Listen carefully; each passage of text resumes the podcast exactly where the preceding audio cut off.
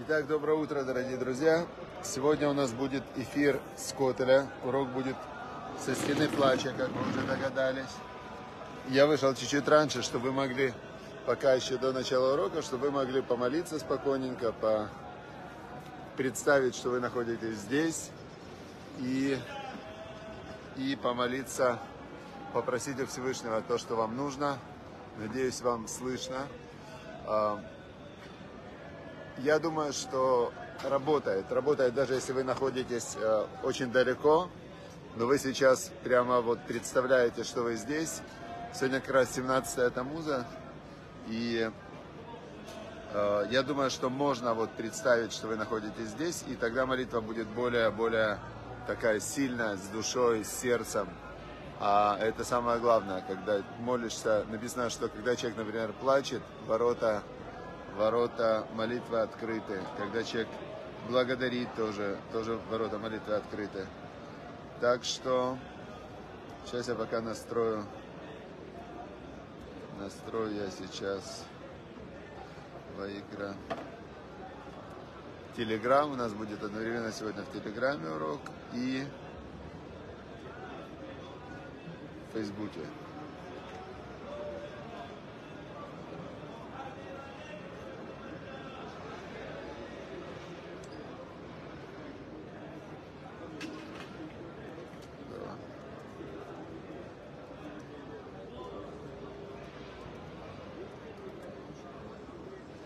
Сегодня у нас какое число? Шестое, да?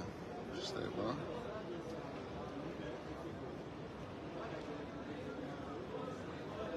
Так.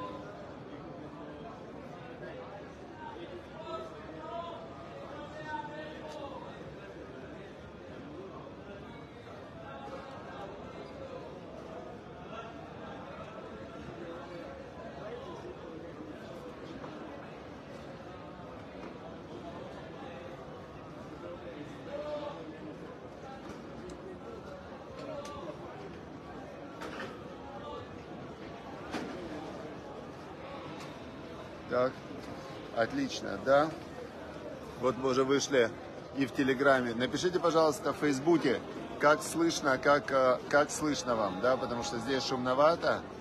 И напишите, пожалуйста, как меня слышно в Фейсбуке, как меня слышно в Телеграме. Надеюсь, что меня и там, и там хорошо слышно, хорошо видно.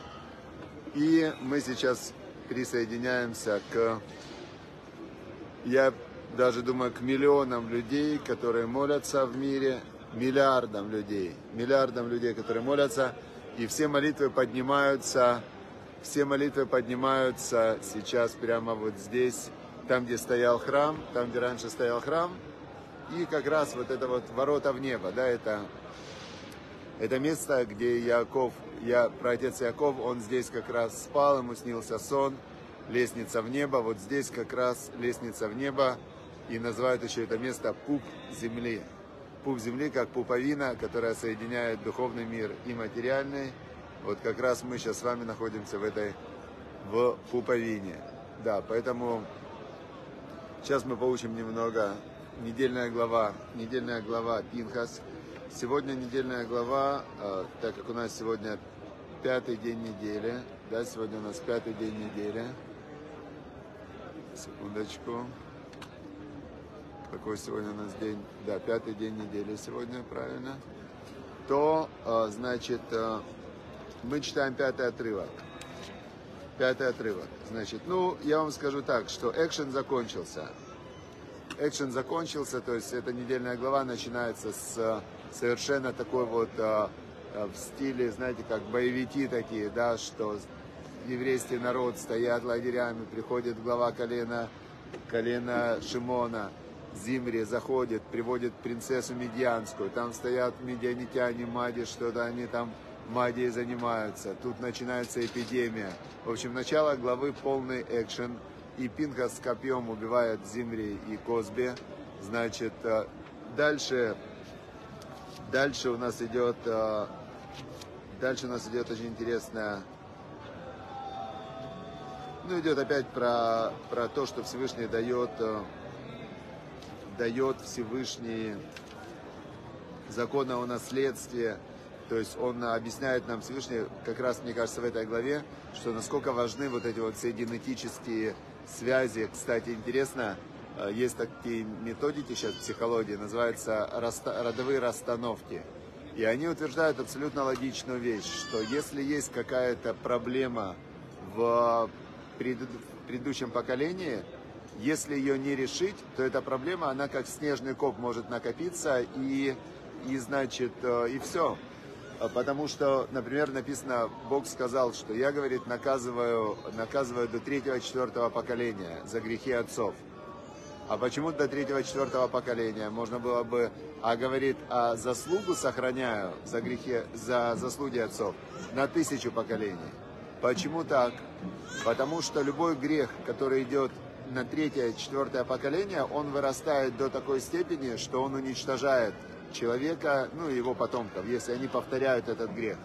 Поэтому, если, например, кто-то, у кого-то был какой-то сбой, да, потом он этот сбой передал детям, дети передали детям, дети передали детям, уже некому передавать. Передавать некому, потому что на третьем-четвертом поколении это уже любой, э, любая мальч, мельчайший изъян в нарушении, что такое грех? Нарушение воли Всевышнего. То есть, если нарушение воли Всевышнего, значит, это, это то, что называется грехом. И когда ты делаешь один раз какой-то грех, то Всевышний, он тебе дает какой-то сигнальчик такой, да, там на уроке ты вдруг про это услышал, там урок Торы, где-то прочитал, все, такой легкий сигнал. Ты думаешь, да не, это не про меня, это какая-то старая. Потом бах, неприятность, неприятность, сильнее, сильнее, сильнее, оп, и дальше вывод. Или человек возвращается и делает шуву раскаяния, или если он не возвращается, не делает шуву, то происходит уже окончательное какое-то какое разрушение. интересно, что вот 17 Тамуза мы сейчас заходим в три недели, которые называются «Между теснин». Вот с сегодняшнего дня, сегодня пост, нельзя есть, есть и пить, и есть и пить нельзя, да, вот я с утра не ел, не пил, всего времени так 10 утра, а я уже прям чувствую страдания, чувствую страдания, пить хочется, есть хочется, и, а зачем, зачем страдать, спросите вы, зачем нужно брать на себя такое страдание, не есть, не пить, 17 Тамуза, в этот день было пять несчастий на пять несчастий в истории еврейского народа, мы сейчас не успеем к ним коснуться, но смысл в чем? Что мы вспоминаем те несчастья, это были несчастья предупреждения, на которые в те поколения не обратили внимания, и через три недели 9 ава, 9 ава это день разрушения первого храма, день разрушения второго храма, через три недели наступит этот день, тоже будет день поста, день, когда разведчики отказались заходить в землю Израиля и народ Израиля повернул на 40 лет пустыню. Но всегда есть вот эти вот три недели, грубо говоря, да, три недели э, предупреждения, три недели для раскаяния, три недели для того, чтобы Всевышний показывает каждому из нас, где мы ошибаемся. Как показывает? Через события жизни, через э, ощущения, через э, состояние, через болезни, не дай Бог, через какие-то конкретные жизненные болевые ситуации – для того, чтобы мы э, проснулись. Теперь, а зачем поститься? А потому что, когда ты сам себе создаешь вот такую ситуацию, когда ты не ешь, не пьешь, ты говоришь, я не животное. Животное не может не есть, не пить э, по своему решению. Да? Нет такого животного, ну что, у меня сегодня пост. Да вот же тебе еда, вот вода, еда, все. Не-не-не, у меня сегодня пост. Почему у тебя сегодня пост? 17 Тамуза. Животное не может так сделать. Животное даже в принципе не может, потому что оно живет по инстинктам. А человек это тот, кто может победить свое тело, э, поставить его под свой контроль интеллектуальный, а интеллект, интеллект поставить под контроль своей души.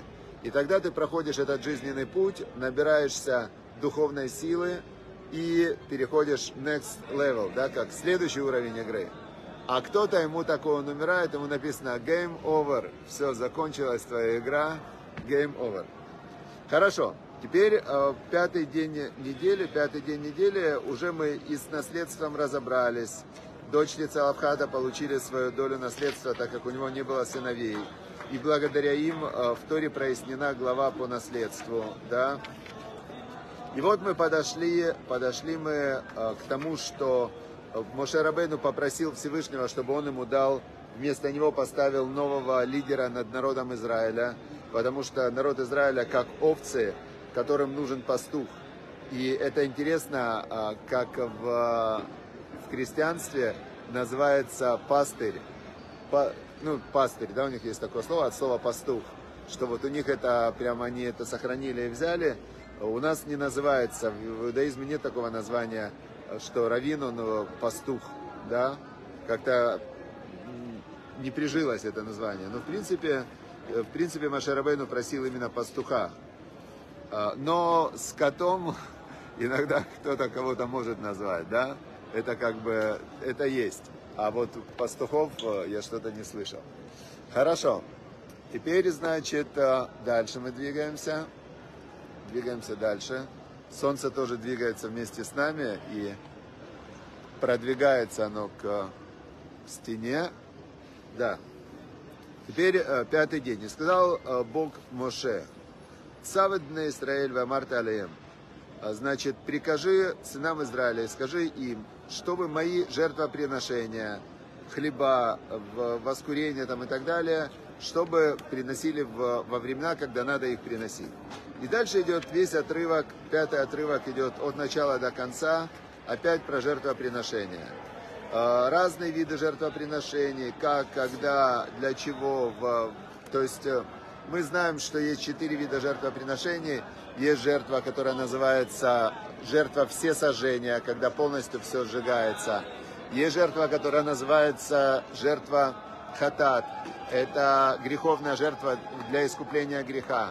Есть жертва благодарственная, да, которая, которая э, значит, за благодарность.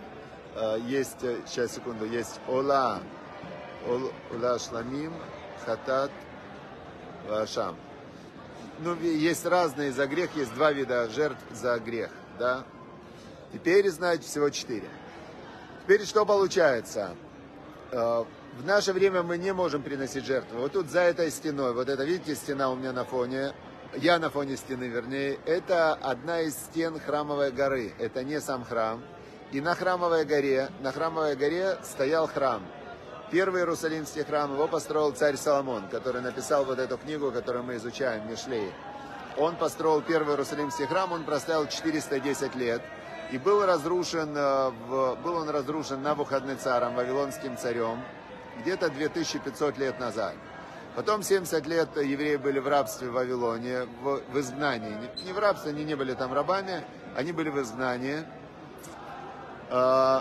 Но опять же, вот смотрите, в Советском Союзе, например, да, евреи тоже были не в рабстве, но если они хотели уехать в Израиль, они не могли. Нельзя было в Советском Союзе. Потом их отпустили, потом опять закрыли, потом отпустили. То есть они не были рабами в Советском Союзе, но были как заключенные такие, да, без разрешения властей они не могли уехать в Израиль. Теперь в Вавилоне было точно так же. Они не были рабами, но они были в заключении. Они не могли уехать и вернуться в Израиль. Теперь после этого, после этого мы знаем пуримская история. Евреи вернулись в Израиль. Всего 42 тысячи человек вернулись. И подстро... построили под предводительством Эзра Асофера, его звали. Эзра, он, э, они построили второй храм. И второй храм простоял 420 лет. И был он разрушен, второй храм, насколько я помню, в 70-м году нашей эры. Вот это у меня или 33 или 70 год. У меня почему-то две даты сейчас всплыли одновременно. Я точно не помню но или 70 или 33 год нашей эры римляне разрушили, разрушили храм, и евреев тоже опять угнали. Угнали евреев в Римскую империю, говорят, стройте нам Колизей. Нечего вам э, строить храмы, приносить жертвоприношения, это лишнее. Мы, да, вот спасибо мне подсказывать, 70-й год. Мы, римляне, такие люди просвещенные, умные, что мы вам говорим, стройте, постройте нам цирк. И мы будем в этом цирке смотреть, как гладиаторы убивают друг друга. И будем еще диких зверей туда кидать, чтобы дикие звери убивали гладиаторов или гладиаторы зверей. Вот такая, такой Гринпис они устраивали. И евреи ушли в Римскую империю, потом Римская империя в 300 году примерно, плюс-минус нашей эры, они э, приняли э, христианство. Христианство это было одно из направлений иудаизма, которое чуть-чуть отдалялось все дальше и дальше, потому что они хотели, чтобы было больше людей узнали о Боге. А, и они, значит, они э, сделали такую версию, упрощенная версия, которую легко было поверить, и не надо было ни обрезания делать, ни шаббат соблюдать, ни кашрут соблюдать. То есть они убрали все барьеры, которые остановят нормального человека от принятия иудаизма. Я никому не советую принимать иудаизм, потому что это сложно. Это очень сложно, это полное регламентирование, вообще регламент жизни в малейших деталях. А христианство было принять намного проще. И поэтому, поэтому принимали христианство с 300 года. И сейчас 2 миллиарда христиан, представляете? Была такая небольшая, небольшая была секта в иудаизме, а потом бах и 2 миллиарда. Хорошо. Значит, э, на сегодня храма нет, и мы, в принципе, заменяем э, служение в храме, жертвоприношения, мы заменяем своими молитвами, своими поступками. И, ну, чем заниматься? Чем заниматься? Учим Тору. Потому что человек, он так устроен, он так устроил, что если есть, э, если есть вот состояние спокойное, то оно обязательно чем-то должно быть заполнено. Не бывает такого, чтобы человек, вот пока он живой, и особенно если он здоровый, если у него есть энергия, чтобы он был в бездействии. Как только человек находится в бездействии, ему обязательно что-то хочется, или его что-то выбивает из этого бездействия. Так устроен мир. Теперь э, для того, чтобы заполнить себя, заполнить себя правильным святыми вещами, мы учим Тору, учим Тору, выполняем заповеди. Сегодня глава 6 в Мишле, 6 июля, 6 июля, да. И э, здесь нам идут законы взаимодействия. Вообще в начале первая часть шестой главы, она говорит о людях ленивых. Есть люди, которые себя называют ленивые. В чем заключается их лень? Они выбрали такую стратегию не напрягаться. То есть они себе так говорят, ну я не хочу напрягаться, я не хочу напрягаться, везде, где можно напрячься, я буду расслабляться. Хорошая стратегия. В краткосрочной перспективе, да. В долгосрочной э, царь Соломон объясняет, э, как, э, как, э, к чему это приводит.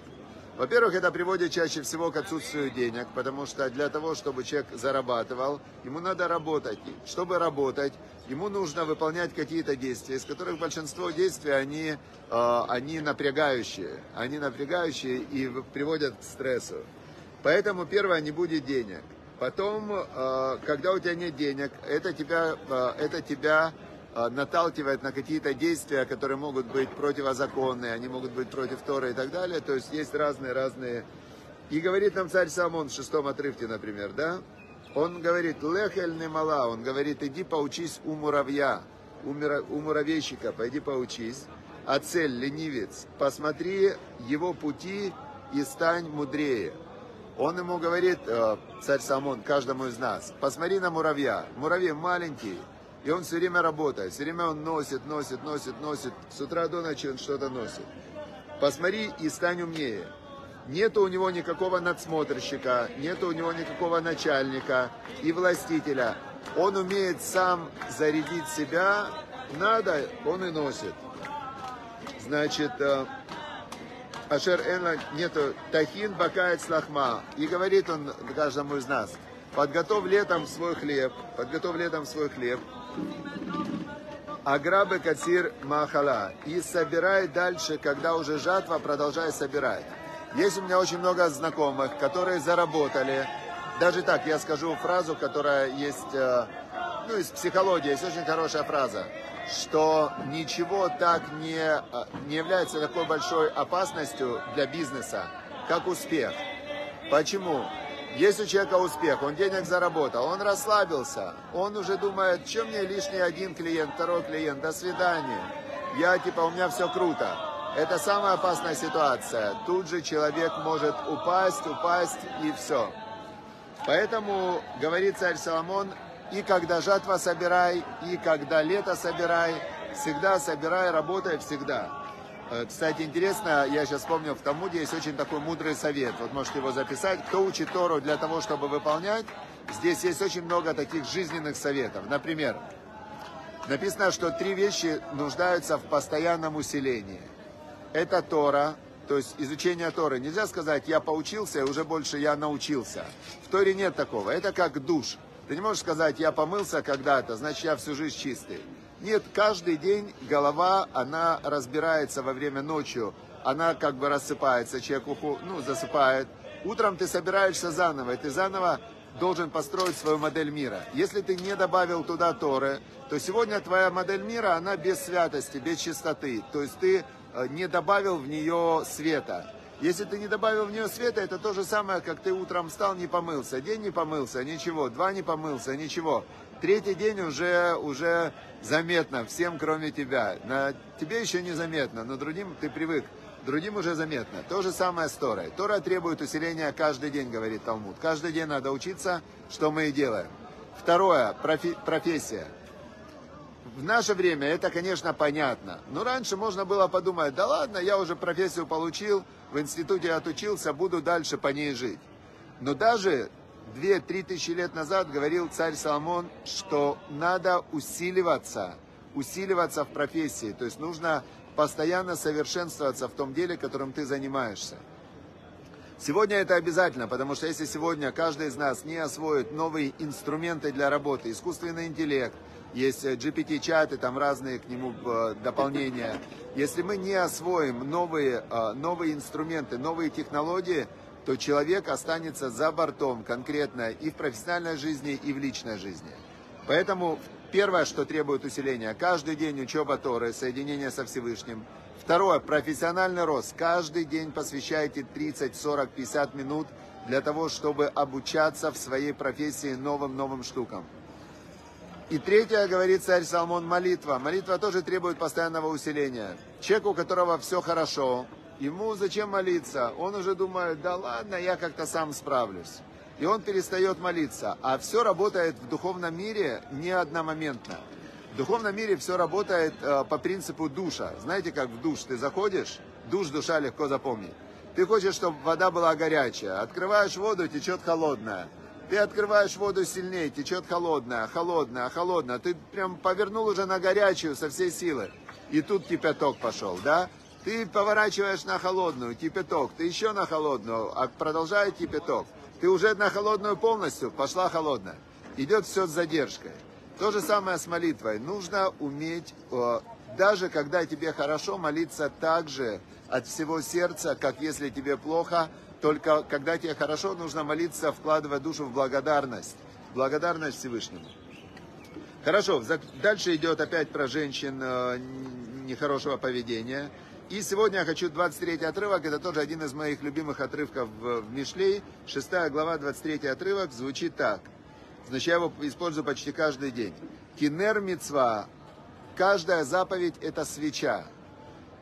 Потому что свеча, заповедь это свеча, в Тора ора, Тора это свет, в Эдера хаим, путь жизни, тохахот мусар, увещевание, а, нравственное увещевание и нравственное исправление – Значит, этот отрывок, он дает нам полное конкретное понимание вообще, как работает Тора. Каждый раз, когда ты делаешь заповедь, это то, что ты делаешь э, действие, делаешь действие по приказу Всевышнего. Это зажи... ты зажигаешь внутри свечку. Свеча, она стоит на физической основе, и без вот этой вот свечи, фитиля и огня, который ты зажигаешь, а огонь, когда ты делаешь заповедь, это твое желание, твое намерение. Свеча не может гореть. Поэтому каждый раз нужно через усилия делать заповеди. И чем больше страдания при выполнении заповедей, тем, чем тебе сложнее было зажечь, тем больше награда, тем ты становишься сильнее. Тора это ор, Тора это свет. Свет мы не видим источника света. Я сейчас сижу, где солнце? Где-то есть солнце, но я не вижу этого солнца. То же самое Тора. Тора знание. Это свет Всевышнего, это мысли Всевышнего, это идеи Всевышнего, которые освещают всю модель мира, в которой живет человек, все его мышление. И, значит, третье, путь жизней.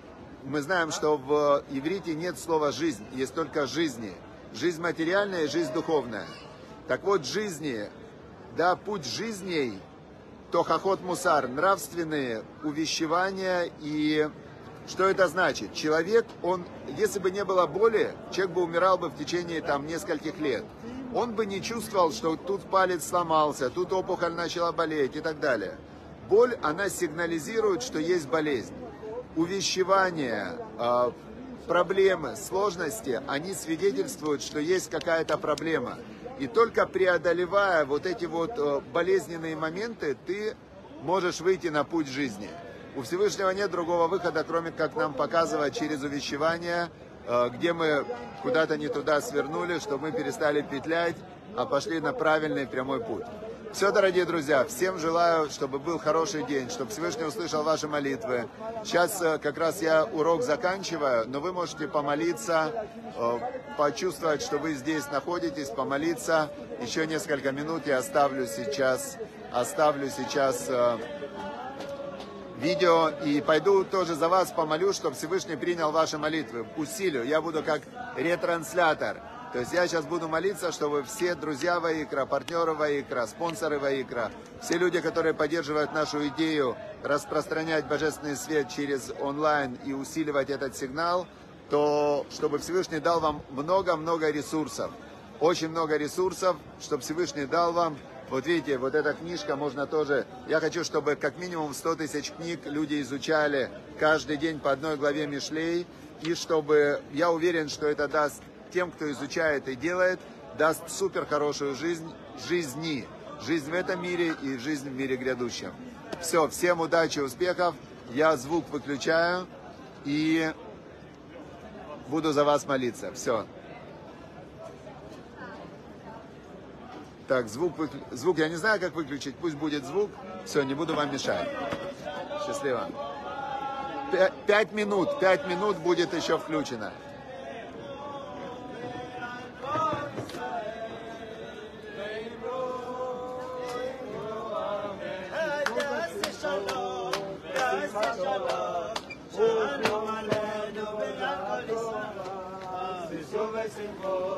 בשמחת תורה, אותו כבוד לתורה. שישו בשמחו, בשמחת תורה, אותו כבוד לתורה.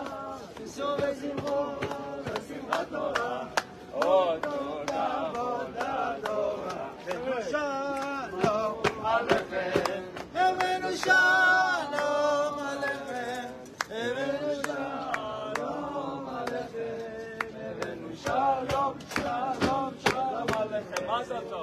Mazel tov. Excellent, beautiful. Good job, man.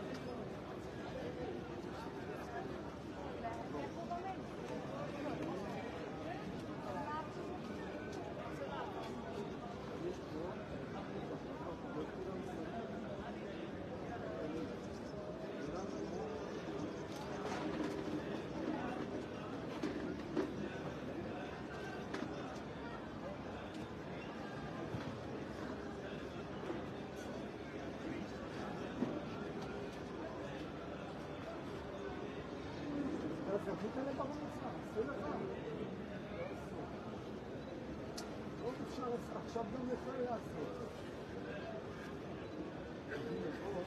Böyle yaptık diye, yatamız var. Böyle bir şey yaptık.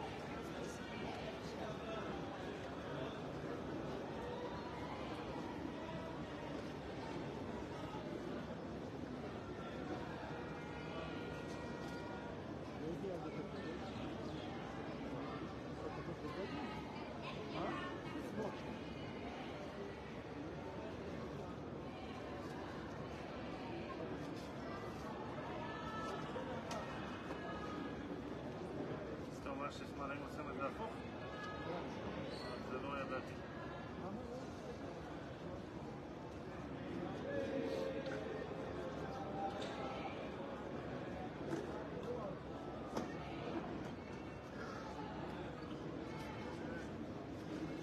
Все, дорогие друзья, все, я выключаю. Всем счастливо. Все, выключаю.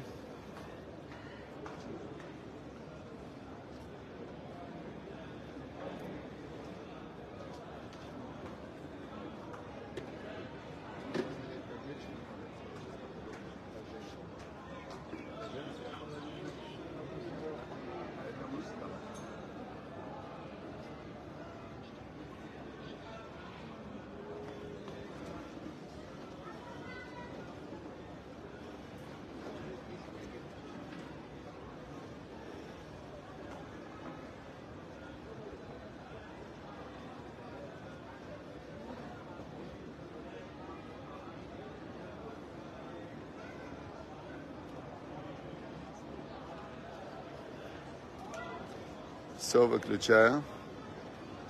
Удачи, успехов всем, чтобы Всевышний услышал ваши молитвы и выполнил для вашего блага.